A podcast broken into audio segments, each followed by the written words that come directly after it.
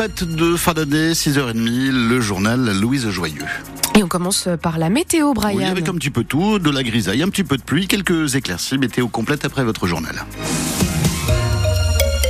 Louise, c'est le territoire de Belfort qui, qui perd le plus d'habitants dans la région. Près de 5000 en 6 ans d'après le dernier bilan démographique de l'INSEE publié hier. Un bilan en baisse dans toute la Franche-Comté.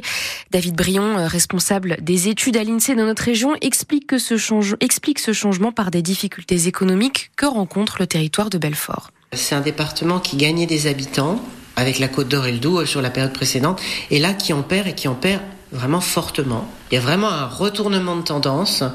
Alors c'est un département relativement jeune, donc il a encore davantage de naissances que de décès. Donc ça, ça fait plutôt augmenter la population. Mais ce qui précipite le département à la baisse, c'est les migrations qui ont vraiment été très négatives euh, sur la dernière période. peut-être à mettre en lien avec la situation économique du territoire, puisque c'est quand même un territoire où il y a aussi pas mal de chômage. La filière automobile qui est présente, on sait combien euh, elle traverse des crises, la crise Covid, les supraconducteurs, euh, et puis bah, toute la perspective de passage à l'électrique, avec des ventes qui sont en baisse aussi du fait du Covid, et puis peut-être l'interrogation des consommateurs sur le passage à l'électrique. Et puis en Franche-Comté, le Jura et la Haute-Saône perdent entre 2000 et 3000 habitants comparés au dernier comptage. En revanche, tout va bien du côté du Doubs que l'INSEE qualifie même de locomotive démographique de la région. Vous retrouverez tous ces chiffres sur francebleu.fr Belfort-Montbéliard et sur l'application ici. Vous l'avez peut-être malheureusement rencontré pendant les fêtes. La gastro, les cas se multiplient ces derniers jours. Alors il y a une épidémie due à des huîtres du bassin d'Arcachon, désormais interdites à la vente.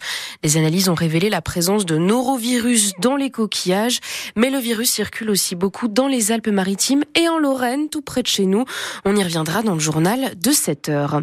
À l'approche de la soirée du Nouvel An, les préfets du Doubs et de la Haute-Saône interdisent la vente et l'utilisation de feux d'artifice, sauf pour les professionnels. La vente et la consommation d'alcool à emporter est également interdite, tout comme la vente de carburant à emporter. Des mesures pour éviter les débordements. Elles sont applicables jusqu'au au 1er janvier pour le Doubs et jusqu'au 2 pour la Haute-Saône. Le détail des mesures est à retrouver sur francebleu.fr. Nous vous en parlions en début de semaine dans nos histoires de l'année, la remise sur pied de la patineuse de vitesse franc-comtoise Tiffany Huot-Marchand après son grave accident en compétition qui l'avait rendue tétraplégique. Elle aura décidément passé une année difficile puisqu'elle termine 2023 à l'hôpital avec un pneumothorax en récidive.